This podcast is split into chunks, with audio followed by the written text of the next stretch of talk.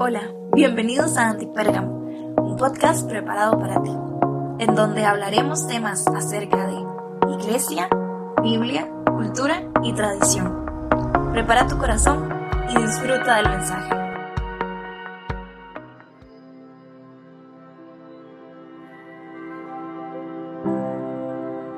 Episodio número 31. Bienvenidos al último episodio de la serie del Enneagrama que iniciamos en enero.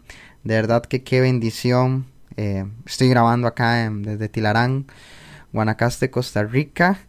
Y hoy está haciendo mucho viento, así que esperaré hacer en la edición lo que pueda, pero está lloviendo y, y haciendo mucho viento, así que espero hacer milagros acá. Qué bueno que estén por acá. Gracias por escuchar Antipérgamo. Gracias por escuchar esta serie del Enneagrama. Y vamos a terminar con este episodio 31 hablando de mis temas favoritos, que es del Enneagrama y de liderazgo. Y hay una frase que me encanta y con esto quiero iniciar este episodio y es que mejorarse a uno mismo es el primer paso para mejorar a todos los demás. Creo de corazón que nosotros como líderes debemos de mejorar cada uno de nosotros, primeramente como líderes, como personas, pero también vamos a poder influenciar en mejorar a, personas que tenemos a nuestro alrededor. Así que cuando hablamos o unimos más bien el enneagrama con el liderazgo, me refiero a que ese crecimiento interior y personal va a alimentar nuestro crecimiento exterior. Si queremos ser líderes de nuestra propia vida, primero es trabajar en nuestro autoconocimiento, que recuerdo bien que dejé bien en claro esto desde el, episodio número uno de introducción del enneagrama. Hablemos de liderazgo. El vocablo líder viene de una palabra que significa guía y en este episodio es para ser conscientes de que cada persona tiene fortalezas y aspectos para trabajar en su forma de liderar, en su forma de liderazgo.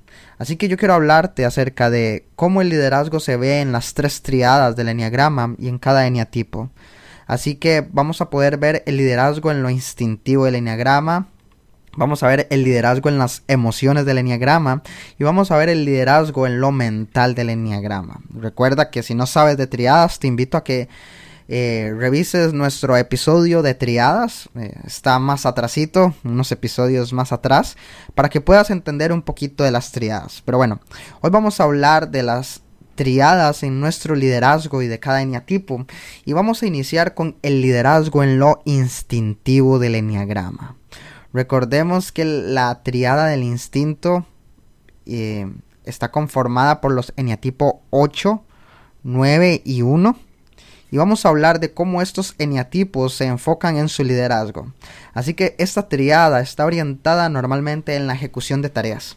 Y es vital que se hagan bien y con mucha disciplina. Así que vamos a hablar del primer eneatipo, el eneatipo número 8, que es el líder comandante.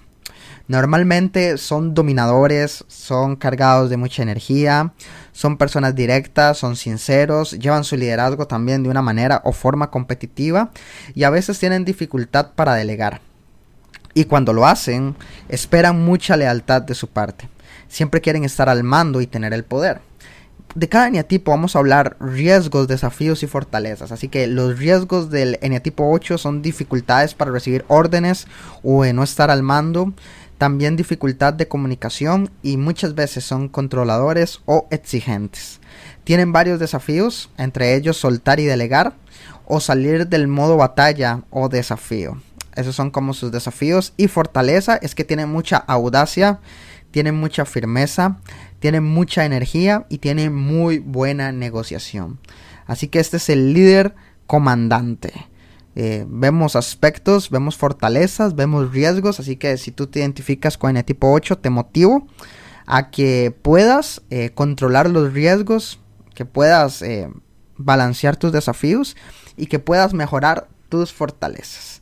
Vamos con el eneatipo número 9, el líder mediador normalmente no se sienten bien siendo líderes, se sienten como más cómodos siendo colaboradores, eh, son piezas claves como mediadores y su prioridad está basada en las personas con las que trabajan. Siempre quiere estar en paz y evitar conflictos. Tiene varios riesgos como por ejemplo conformarse y no ser eh, ambicioso o también caer en la postergación en esa parte de estar eh, postergando y postergando. Tiene desafíos, uno de sus principales desafíos es aprender a decir que no, pero también tiene muchas fortalezas como la cooperación, el trabajo en equipo, el ser confiable, el ser humildes y este es el líder mediador. Vamos al eneatipo número uno para cerrar esta triada y es el líder perfeccionista. Estos son los jefes de la calidad y el control. Siempre tienen todo planificado, tienen todo muy estructurado, son apasionados por su trabajo y siempre quieren ver o vivir con mínimo margen de error. Liderando proyectos son increíbles, siempre quieren esa parte de hacer lo correcto y ser mejor, pero los riesgos es, valga la redundancia, caer en perfeccionismo, también miedo a ser criticado, a ser intolerante, pero los desafíos van a ser aprender a pedir, aprender a confiar en lo que otros pueden hacer y fortalezas es que son personas confiables, líderes confiables, líderes responsables y líderes que tienen buena organización. ¿Qué, qué seríamos de nosotros si no tuviéramos en nuestra vida, eh, en nuestro ministerio, en nuestra familia, líderes con instintivo en el enneagrama? ¿Qué, ¿Qué sería? ¿Qué sería sin tener este liderazgo instintivo? Sin tener líderes que son fuertes, que son comandantes, sin tener líderes que son mediadores, sin tener líderes que quieren buscar la perfección.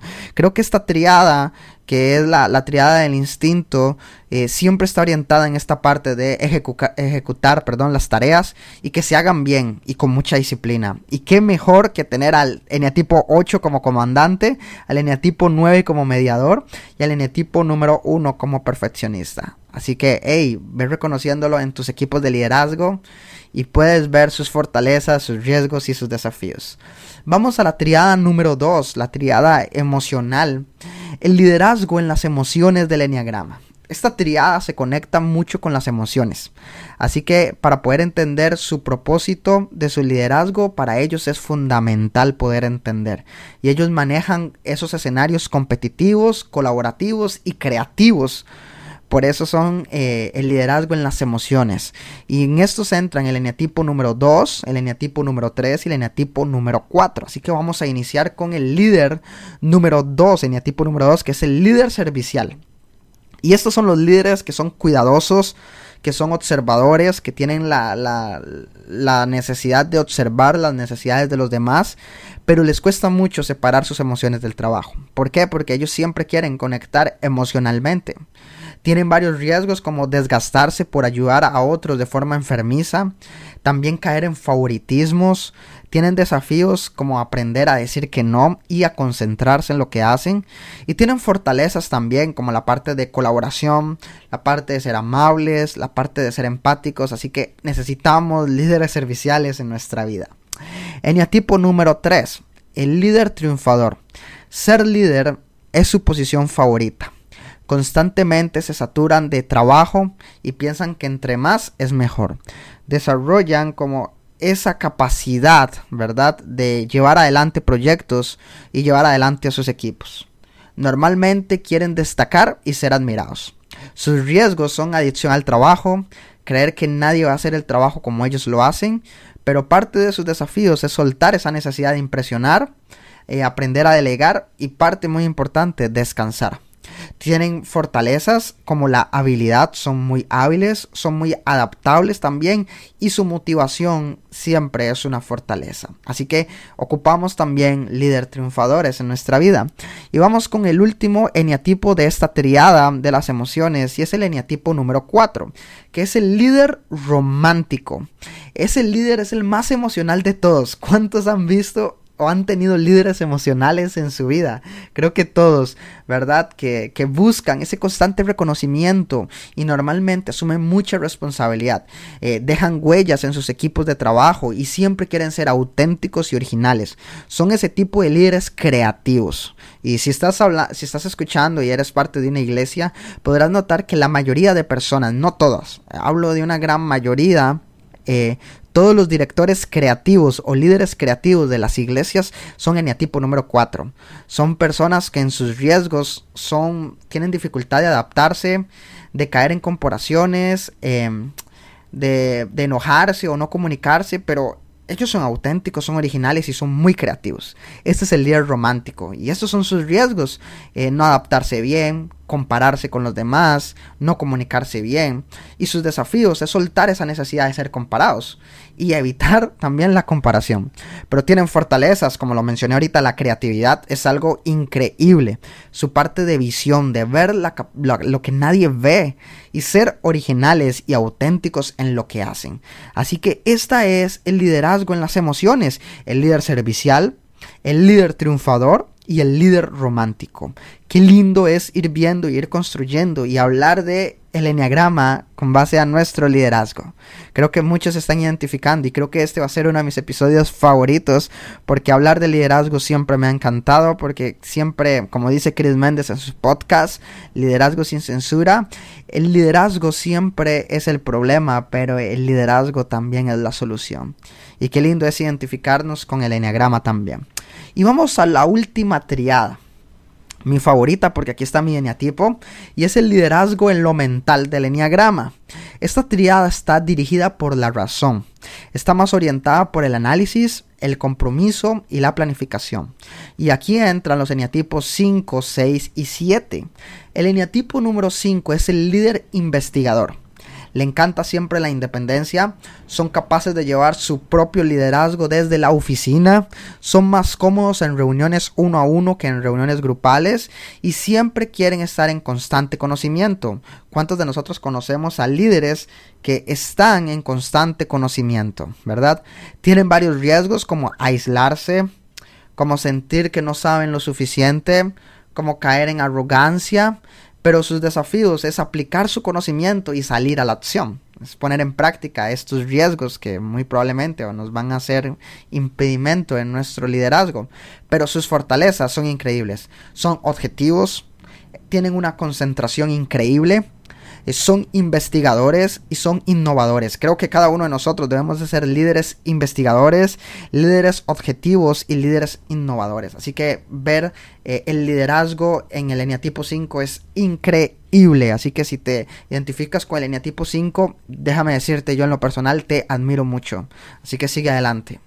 El eneatipo número 6, el líder leal.